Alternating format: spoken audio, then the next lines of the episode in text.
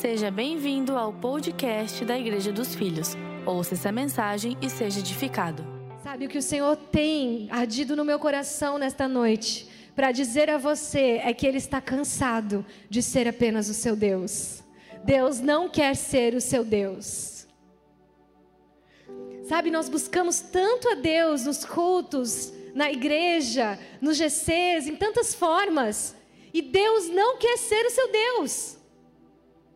Deus, através de Jesus, foi revelado como um pai. Deus quer ser o seu pai. Porque Deus você troca. Deus, você pode pôr um monte de coisas no lugar de Deus. Você pode pôr o seu trabalho no lugar de Deus. Você pode se pôr a sua família no lugar de Deus, a sua realização profissional. Você pode pôr tantas coisas no lugar de Deus. Você troca de religião, você troca de Deus. Mas quando você tem um pai, você não pode trocar. Pai não se troca. Pai não se substitui.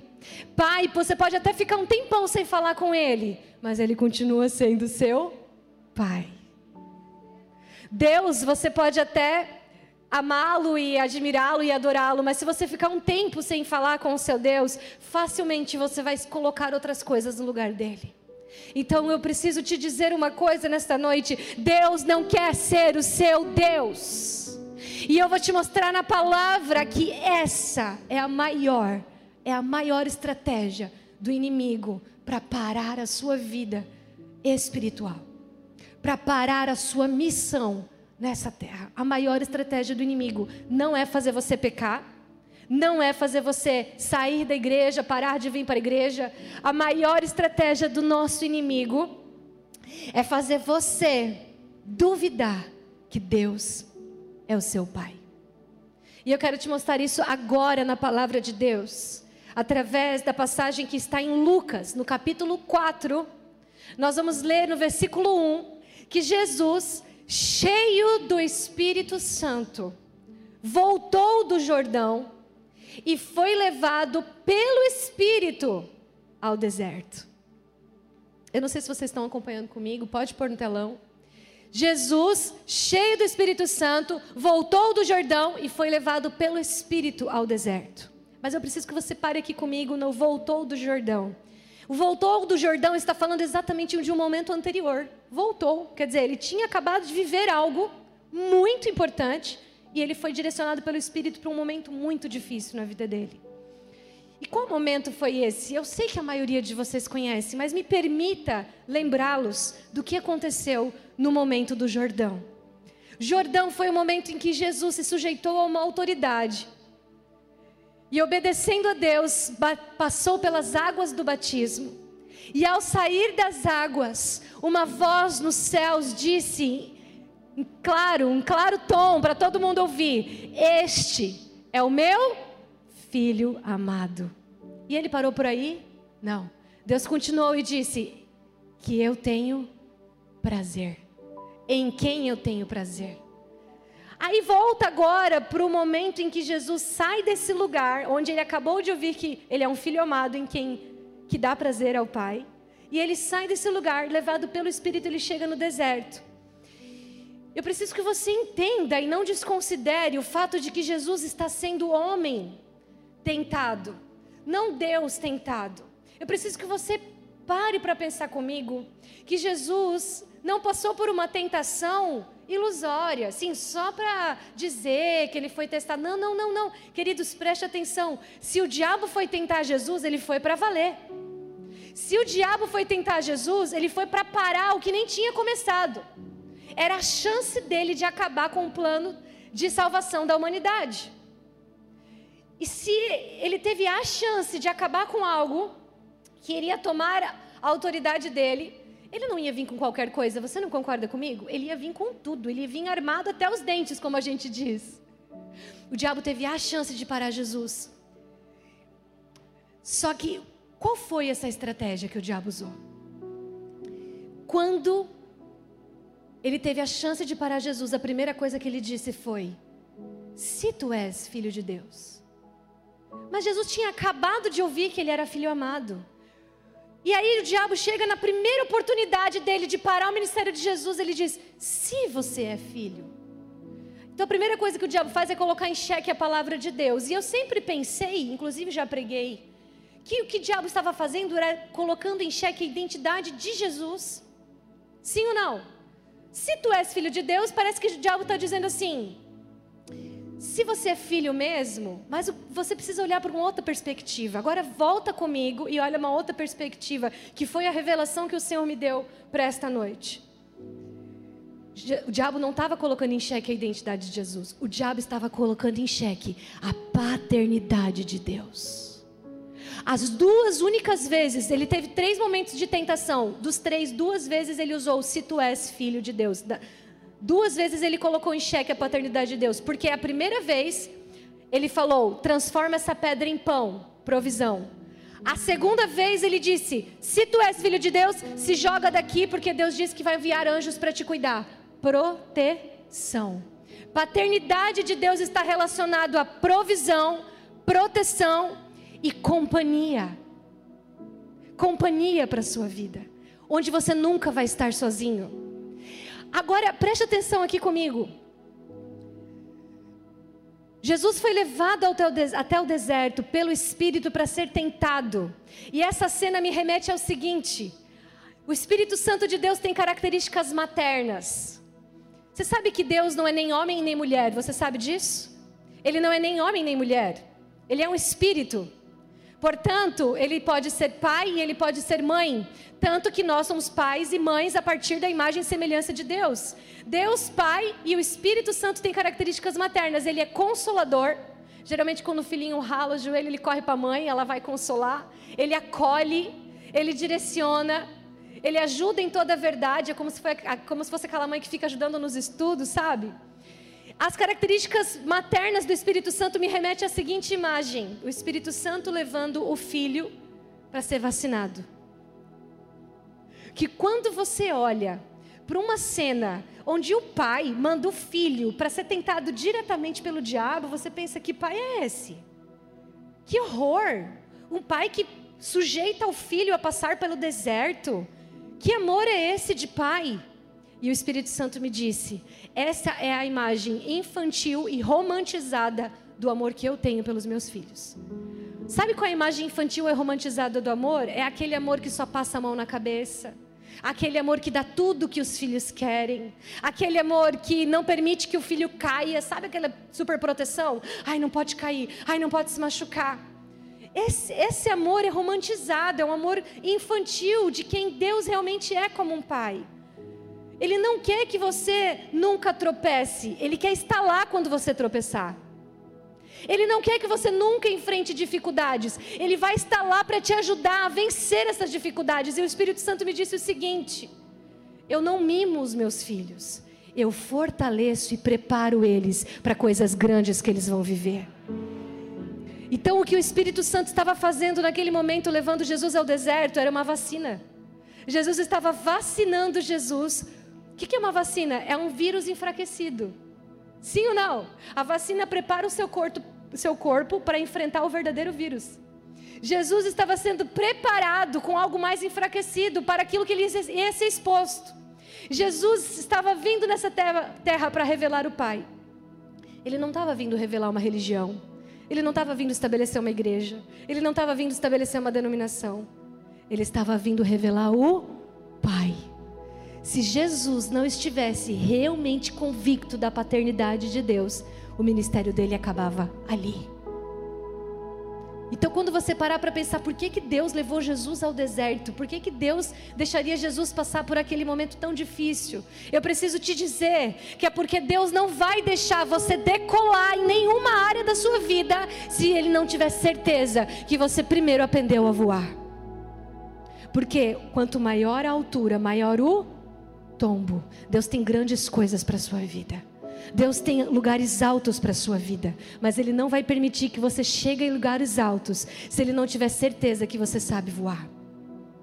O que Jesus estava vivendo no deserto nada mais era do que a proteção de um pai, aonde Jesus estava apenas entre ele, Deus e o diabo. Deserto é justamente um lugar a sós, é um lugar de silêncio, é um lugar de até mesmo solidão. Deserto é um lugar onde você talvez não vê nada lá no final, sabe? Só areia, problemas, dificuldades. Você não, não enxerga mais o seu futuro. Deserto é um lugar onde você está só com Deus. Se você errar no deserto, se você errar no secreto, não tem problema. Provavelmente vai ter a chance de você se preparar de novo. Agora, se Deus permitisse que Jesus saísse do batismo e direto fosse revelado ao mundo como Senhor e Salvador, como Mestre, como Messias, como Cristo, se ele saísse do batismo e saísse dali direto fazendo milagres e fosse exposto a uma multidão, tudo que Jesus errasse a partir dali com relação à paternidade de Deus não seria mais apenas um erro entre ele, Deus e o diabo, seria um erro onde levaria uma multidão inteira a errar. Provavelmente estabeleceria mais uma religião ali, e não a paternidade de Deus. Então você precisa entender uma coisa muito importante nessa noite. Deixe entrar no seu coração essa verdade. O diabo não precisa fazer você se desviar.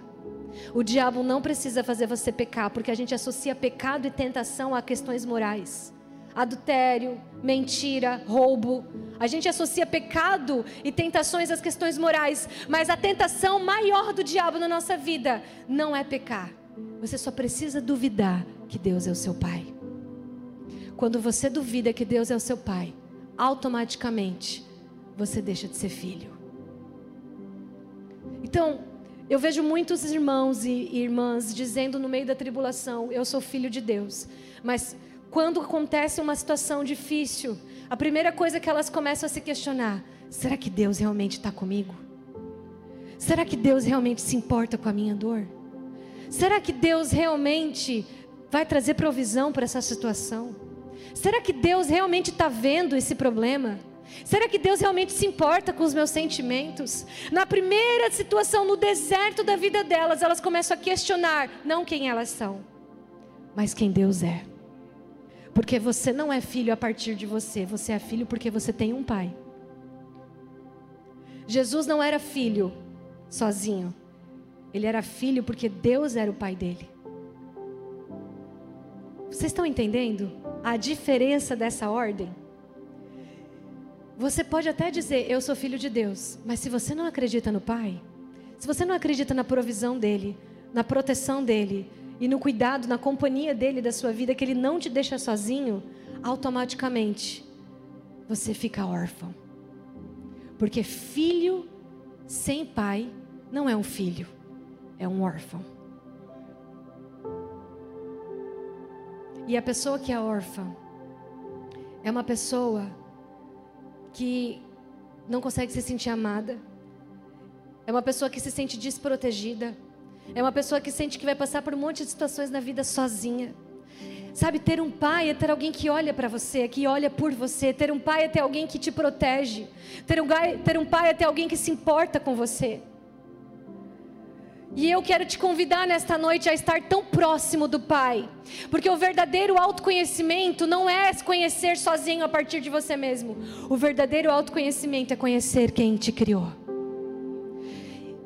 Imagina essa cena comigo. Você está tão próxima do seu pai.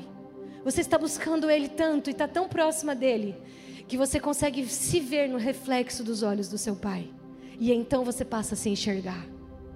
Se você se enxergar a partir de você mesmo, você vai ver apenas um órfão. Mas se você se enxergar a partir dos olhos do seu pai, você vai se ver como um filho amado. E eu preciso te mostrar uma coisa muito importante aqui.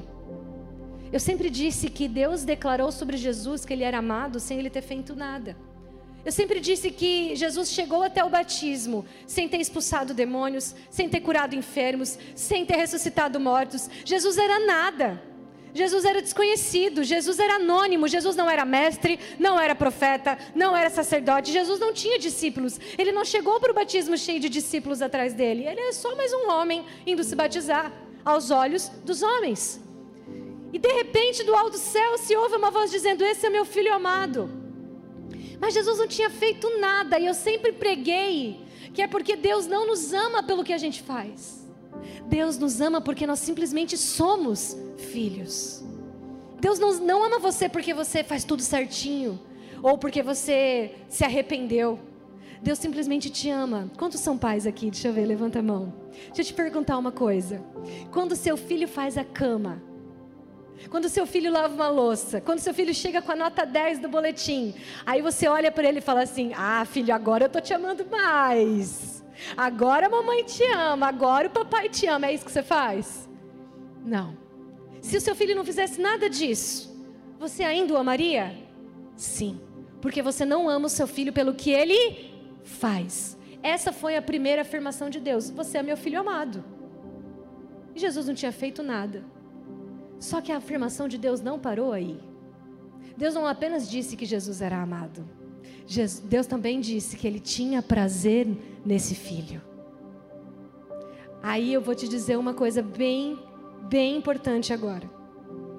Todos somos filhos e todos, todos somos amados. Mas nem em todos o Pai tem prazer. E aí eu perguntei, Espírito Santo, por quê? Como que eu faço para te trazer alegria? Como que eu faço para ser uma filha que não é apenas amada, porque é filha, mas eu quero te dar prazer, Jesus. Papai, eu quero ser uma filha que te traz alegria. Eu quero que você olhe para mim e sorria sobre a minha vida. Como que eu faço isso? Se eu sei que não é pelo que eu faço que você me ama, como que eu te dou prazer? Aí Deus disse para mim assim: Filha, você acha que Jesus não fez nada? Porque aos olhos dos homens Jesus não curou, não expulsou demônios e não mudou a vida de ninguém. Então, aos olhos dos, dos homens, ele não fez nada de interessante para os homens, mas o que Jesus fez para mim é o mais importante, é a única coisa que eu espero de você. E eu falei o quê? Ele me obedeceu. Jesus não tinha expulsado o demônio, nem ressuscitado mortos, mas ele era um filho amado em quem o Pai tinha prazer, porque ele obedeceu por 30 anos, no secreto.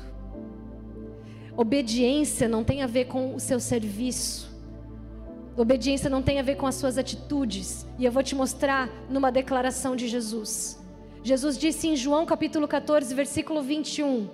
Ele disse o seguinte: Aquele que tem os meus mandamentos e obedece a esses mandamentos, esse é o que me ama. Agora vamos falar sobre obediência da forma que Jesus está trazendo aqui. Jesus disse o seguinte: presta atenção. Se você guarda os meus mandamentos e obedece eles, você me ama. Aí eu vou te perguntar agora: quais são os mandamentos? Quais são os mandamentos? Não matarás, não adulterarás, honrará teu pai e tua mãe, é, são esses os mandamentos? Sim ou não? Quem arrisca? Não. Porque esses são os mandamentos que mostram apenas atitudes externas. E Deus não está preocupado com as suas atitudes externas, Deus está olhando a intenção do seu coração por trás de tudo que você faz. Mandamentos do Antigo Testamento está apenas dizendo: não faça isso, não faça aquilo, faça desse jeito, não faça esse, regras, um monte de regras. E Deus, quando Jesus disse assim, se você guardar os mandamentos e obedecer, você me ama. Ele não estava falando desses mandamentos, ele estava falando de dois, que ele disse assim, ó, toda essa lei que você conhece, eu vou, eu vou resumir em duas. Quais são as duas? Amar e amar. Jesus não está preocupado com as suas atitudes externas cumprindo regras. Jesus está preocupado com o seu coração. Deus quer o seu coração, Ele não quer um robô com atitudes externas, sabe? Pagando um preço para agradar a Deus. Vou, vou ajoelhar no milho, vou orar uma hora por dia, vou ler não sei quantos capítulos por dia, vou não sei o que, vou ser o melhor de não sei o que. Não, Jesus quer o seu coração, Deus quer o seu coração. E aí eu preciso entrar numa coisa muito importante aqui com você. Essa obediência por obrigação não agrada a Deus de novo, um exemplo que a gente precisa entender aqui. Se você manda o seu filho fazer a cama, aí por pura obrigação ele fica, ai que coisa, vou lá fazer minha cama. Te agrada? Você fica feliz com isso, sim ou não? Não, ele foi, te obedeceu, beleza, ele cumpriu o que tinha que fazer, mas te agradou? Não, ele saiu chutando, saiu esperneando. Aquilo não foi legal. Mas ele te obedeceu? Sim, obedeceu. Filho continua sendo amado? Continuou sendo amado, mas ele deu prazer para o pai? Deus não está esperando de você essa obediência mecânica religiosa. Deus não está esper esper esperando de você essa obediência que cumpre regras. Deus quer algo genuíno do seu coração. E aí eu vou te fazer uma pergunta: como? Porque presta atenção, Jesus disse assim: ó, se você obedecer guardando os mandamentos, você me ama. O que, que é guardar os mandamentos? Me amar. o que, que é guardar os mandamentos? Me ame e ame seu próximo. Daí você vai mostrar que me ama. Nossa, Jesus, que complexidade essa frase. Quem está pegando? E aí eu te pergunto: como amar? Como obedecer de uma forma que seja leve, sem obrigação, sem parecer que você está cumprindo regras? Porque o que Jesus fez, que deu prazer ao Pai, não foi uma, uma obediência por obrigação, foi algo natural. Eu vou te dizer como. A partir de uma paternidade resolvida em Deus. Porque se você entende que Deus é o seu Pai e que Ele te ama profundamente, você não vai fugir dele, você não vai ver a Deus como alguém que você tem que se relacionar você vai querer estar com o seu pai. Você vai ter prazer em passar tempo com seu pai. E aí, quem que é amor? O seu pai. Quando você passa tempo com quem é amor, você pode aprender a amar. Você já viu que quando você é casado, quando você casa, você começa a ficar parecido com o cônjuge? É diferente, os dois têm, são diferentes, mas tem umas coisas que começam a ficar parecidos, sim ou não? E quando você é filho, você às vezes até nem gosta de algumas características do seu pai e da sua mãe. Mas quando você menos percebe, você está fazendo igual. Sim ou não? Porque, inevitavelmente, passar tempo com alguém faz você ficar parecido com essa pessoa.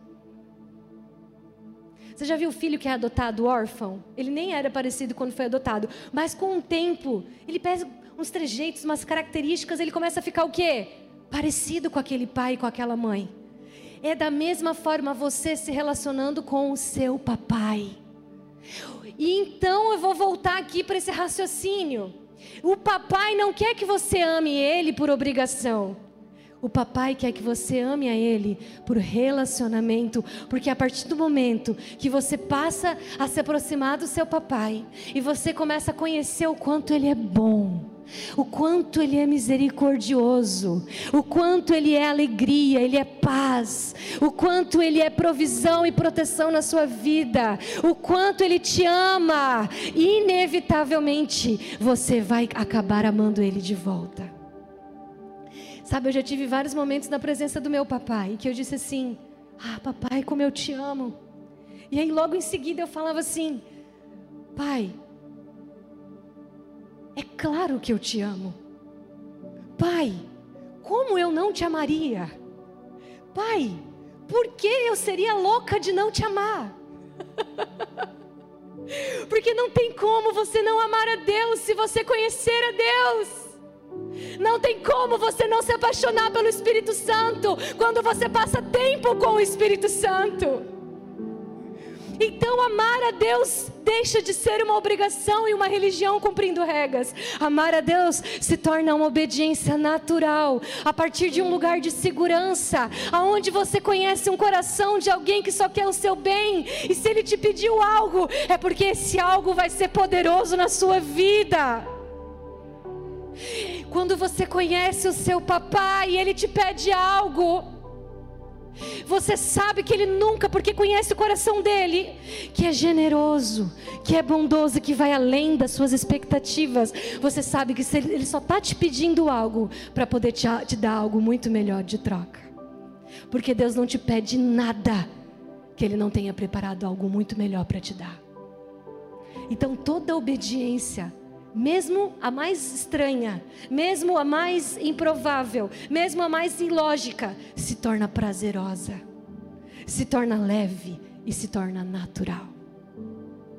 Então, aquele filho, eu tenho dois filhos.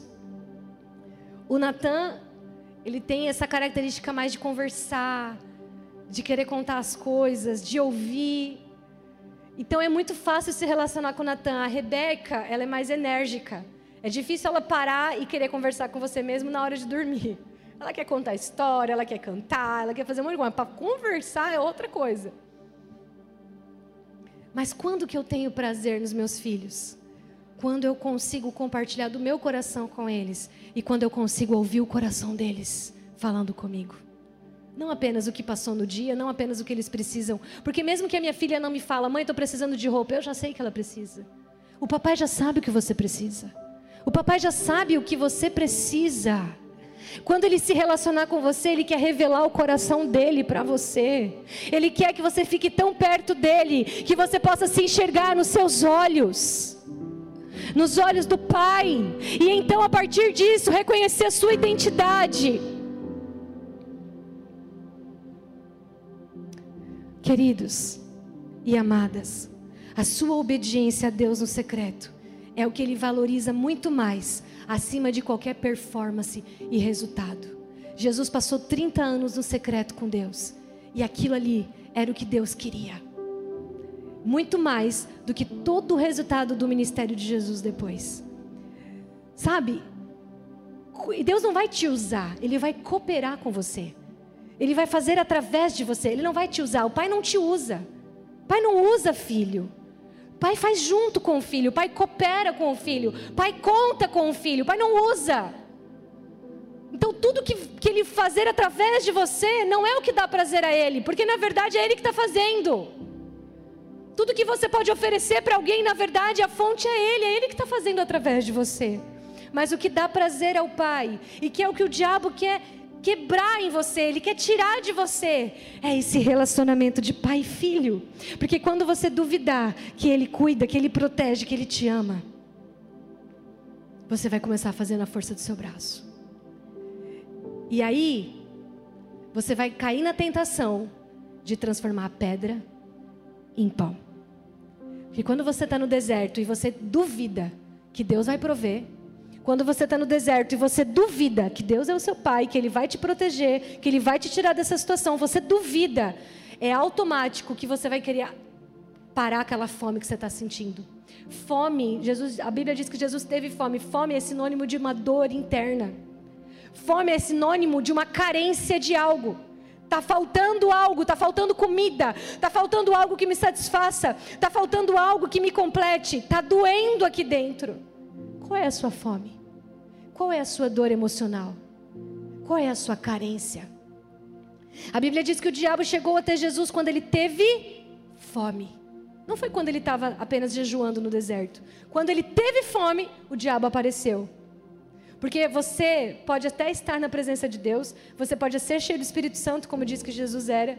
Só que quando você tem uma fome, uma dor interior, é lá que o diabo vai tentar fazer você duvidar da paternidade de Deus. Então o diabo chegou para Jesus e disse assim: Se tu és o filho de Deus, em outras palavras, se Deus é o teu pai, por que, que ele está deixando você passar esse deserto? Se Deus é o teu pai, por que, que ele não pode te dar pelo menos um pão, é, uma pedra como se fosse pão? Se Deus é o teu pai, por que, que você está aí cheio de fome, passando essa dor insuportável? Será que Deus não se importa com a sua dor? Foi exatamente essa a jogada de, do diabo contra Jesus. E não é exatamente isso que ele faz muitas vezes com a gente? Se Deus fosse o meu pai, por que, que eu estaria passando por isso? Por que, que eu estaria nessa dificuldade? Por que, que eu estaria sozinho? Por que, que eu estaria com, com essa situação financeira?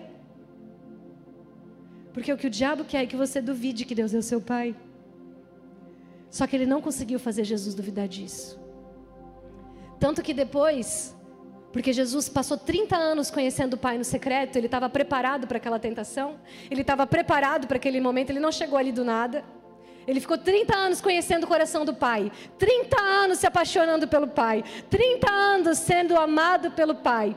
Aí depois, depois Jesus chega para os discípulos, mais tarde, lá em Mateus, vocês têm essa passagem se quiser colocar. Mateus, Jesus chega para os discípulos e diz assim: Qual de vocês, se o filho pedir pão, lhe dará uma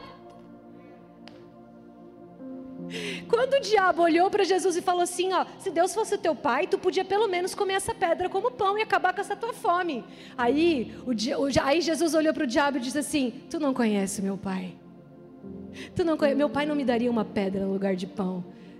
Nem só de pão viverá um homem, Satanás, mas de toda a palavra que sai da boca do meu pai. Sai para lá. Pode aplaudir Jesus. Aleluia.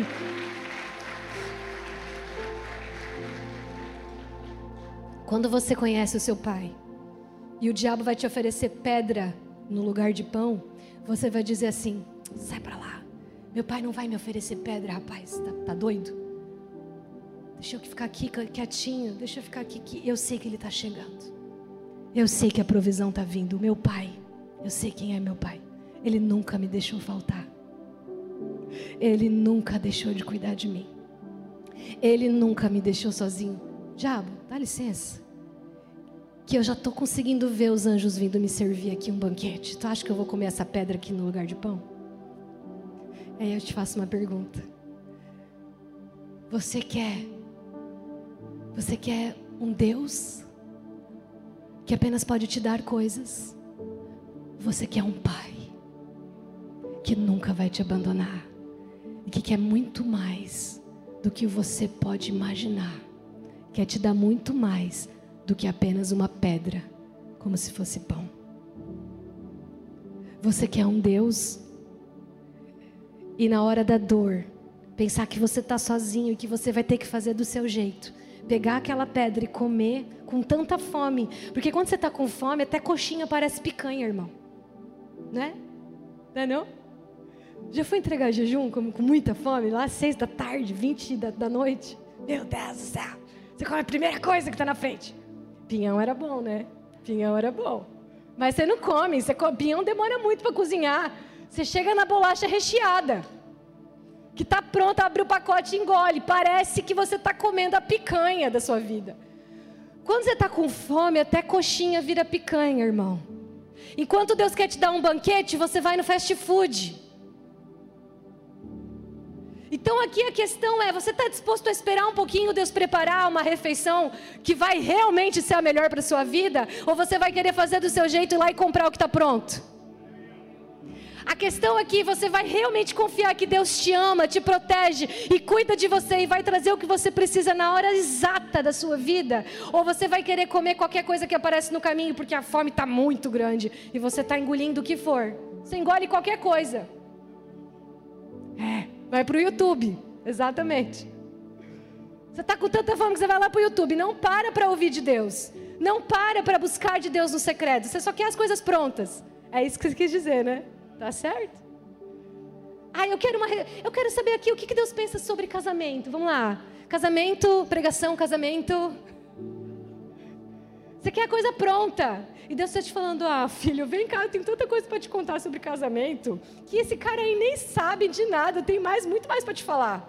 Ah, não, mas ele é conhecido, ele é um pregador relevante. Não, ele deve ter tantas revelações de Deus. Jesus era um desconhecido, 30 anos, 30 anos desconhecido, não era ninguém, mas é ele que tinha intimidade mais do que qualquer outra pessoa de, de, de conhecido da época dele.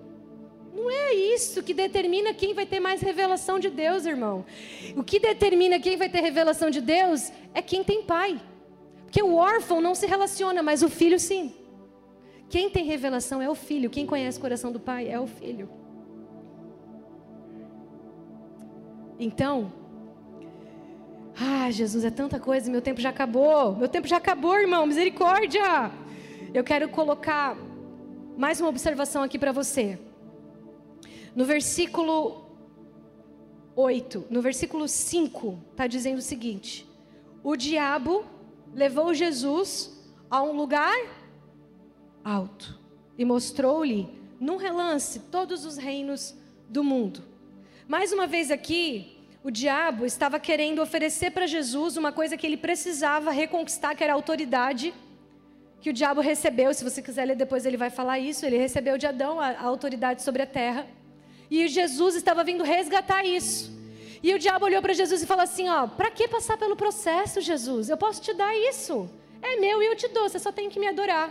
E é que por trás disso tem tantos princípios, tantos princípios que não tenho tempo. Eu vou escrever um livro só sobre essa passagem, de tantas coisas que o Senhor me falou que eu não tenho como ter tempo para falar tudo numa mensagem só. O que eu quero que fique no seu coração é que o que o diabo vai tentar fazer é fazer você duvidar da paternidade de Deus. E se você entender isso, irmão, tá, tá, tá entendida a mensagem toda para hoje. Mas eu quero que você observe só mais uma coisa. A Bíblia diz que o diabo levou Jesus a um lugar alto. Então preste atenção no seguinte: enquanto o Espírito Santo, querendo fortalecer Jesus, preparar Jesus para coisas maiores, levou Jesus ao deserto. o diabo, querendo derrubar Jesus, levou ele a um lugar alto. O espírito levou ao deserto, o diabo a um lugar alto. Tá aqui, ó. E isso me diz o seguinte: nem todo lugar alto é de Deus. E nem todo deserto é porque você está abandonado. O Espírito pode estar com você no deserto e o diabo pode estar com você no lugar alto.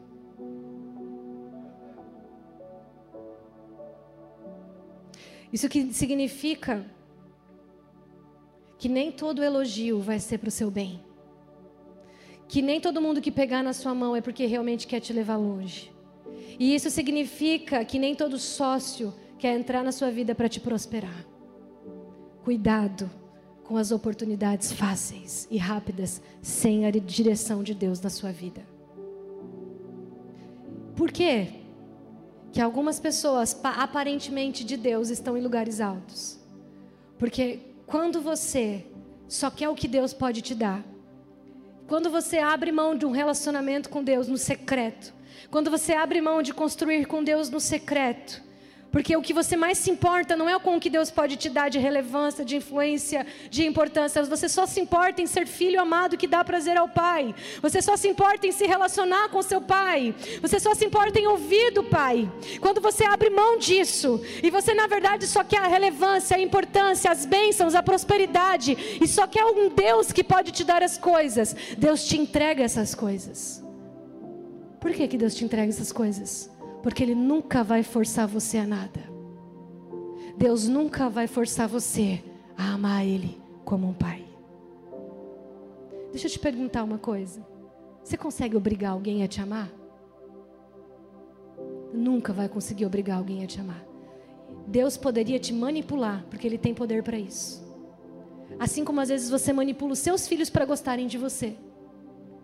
Os seus filhos estão bravos, estão irritados, estão nervosos, aí você fala assim: ah, vem cá, a mamãe vai te dar uma bala. É porque você quer ser legal com os seus filhos. E você manipula eles para gostarem de você. Deus nunca vai fazer isso com você. Nunca. Ele quer ser seu pai. Se você quiser um Deus, ele pode até te abençoar como um Deus. Mas o melhor você vai perder. Que é ter um pai. Porque quando você quer só o que Deus pode te dar, Ele deixa de ter proteção na sua vida. Ou seja, quando você quer só o que Deus pode te dar, Ele vai deixar você ir do batismo direto para a exposição pública. Mas se você cair lá, o tombo vai ser bem grande. Ou seja, um pai jamais vai te dar o que você não está preparado para receber, porque Ele te ama. Não é porque ele não quer te dar, é porque ele quer te preparar para receber. Entenda a diferença de Deus e de pai. Um pai jamais vai expor um filho que ainda não está preparado para essa exposição. Ou seja, vamos dizer aqui num, num, num exemplo para solteiros. Solteiro quer porque quer casar, quer porque quer casar. Gente, casamento é de Deus. Ele projetou isso para sua vida. Ele tem alguém, ele quer te abençoar nessa área da sua vida. Só que você está com fome, existe uma dor interna. Cuidado. Porque pode ser que, por tanta carência, uma pessoa, mais ou menos assim, vai parecer o Brad Pitt. Vocês estão entendendo o que eu quero dizer? E você pode acabar caindo em algo que não veio de Deus, só para aplacar sua fome.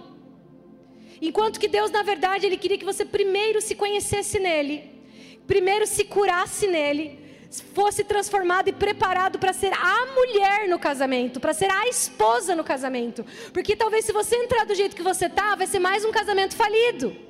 E casar por casar não adianta. Eu estou dando um exemplo, mas isso pode ser na sua vida financeira. Você está lá lutando por uma empresa, lutando por uma empresa, lutando por uma empresa. Quando você tem fome de uma posição financeira, qualquer corrupção parece oportunidade. Cuidado. Nem todo lugar alto vem de Deus, se você não quiser passar por um processo.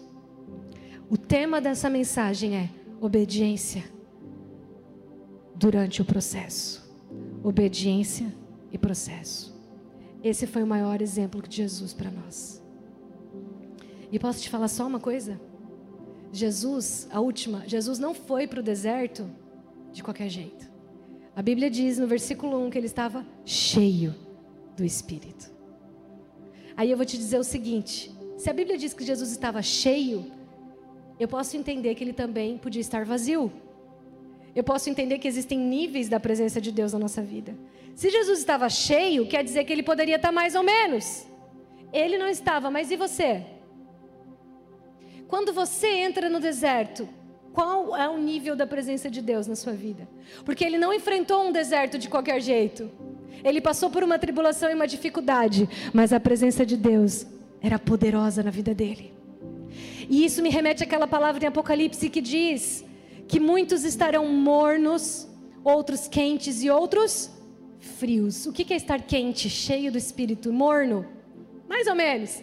Às vezes eu busco, às vezes eu não busco. E frio? Frio é aqui, porque está falando de pessoas cristãs aqui.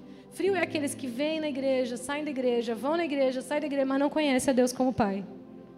É apenas Deus. Qualquer momento ele sai da posição do primeiro lugar. Qualquer coisa ocupa o primeiro lugar. Porque é só mais um Deus. A idolatria na nossa vida é muito forte. Então eu só tenho uma coisa para te falar. Qual foi a reação de Jesus ao entrar no deserto? Se ele é o nosso modelo e ele foi levado pelo Espírito, não foi, ele não se colocou lá. Às vezes você se coloca no deserto, às vezes você toma um monte de decisão errada e aí você começa a ficar num deserto espiritual, num deserto emocional, num deserto financeiro e vai dizer que é da vontade de Deus ainda. Ah, deve ter sido o Espírito me levando para o deserto. Não sei, irmão, presta atenção. Tem que ter certeza, se não foi você que se colocou lá. Jesus foi levado pelo Espírito. Alguns se colocam no deserto. Mas deixa eu te falar uma coisa. Uma boa notícia. Independente de como você chegou ao seu deserto, você e eu podemos sair dele vitoriosos. Tomando a mesma decisão de Jesus. O que, que Jesus fez quando ele entrou no deserto? Ele entrou no deserto e ele fez uma coisa: ele começou a jejuar. Jesus jejuou assim que ele começou o deserto. Que, que é jejum? Jejum é trocar uma refeição física pela refeição espiritual. Jejum é sair do automático da sua vida, onde você acorda, come, trabalha, come, dorme. Você sai desse automático, você quebra o automático e você fala: Deus, eu não vou me mover durante essa tribulação. Eu não vou dar um passo durante esse deserto enquanto eu não ouvir da tua boca que é muito melhor que o meu pão. Jesus disse: Nem só de pão viverá o homem, mas de toda palavra que vem da boca de Deus. É o que exatamente o que ele estava fazendo. Sabe, quer saber? Eu não vou me mover daqui enquanto Deus não falar comigo. Porque esse pão aqui não me satisfaz, não muda a minha vida. Mas a palavra de Deus é o meu pão que vai mudar a minha vida e vai me tirar desse deserto vitorioso. Então a resposta que você precisa ter diante de uma tribulação, de uma, diante de uma dificuldade, não é fazer as mesmas coisas não é viver como se nada tivesse acontecendo. Não é continuar enfrentando as tentações, fazendo o diabo o diabo tentando fazer duvidar da paternidade de Deus. E você lá, continuando, não, Deus é o meu pai, Deus é o meu pai, eu sou filho. Daqui a pouco, se você não parar para buscar essa paternidade, para parar e se esconder nessa paternidade, para ouvir essa paternidade, por um pouco você pode começar a duvidar dela, porque você parou de se relacionar com ela. O segredo de Jesus é: eu vou parar tudo, eu vou jejuar, eu vou aproveitar que eu estou num deserto, eu estou a sós, eu não vou começar a querer juntar um monte de gente do meu lado para me ajudar, não, não, não, eu quero Deus. Eu quero Deus, Deus vai me tirar dessa situação. Não vão ser as pessoas. Eu vou ficar no deserto, e eu vou ficar na quietude, e eu vou ouvir a voz do meu Pai. Jejum é sinônimo de dar mais atenção para as coisas eternas do que para as coisas terrenas. Fique ligado conosco. Em breve teremos mais conteúdos para abençoar a sua vida.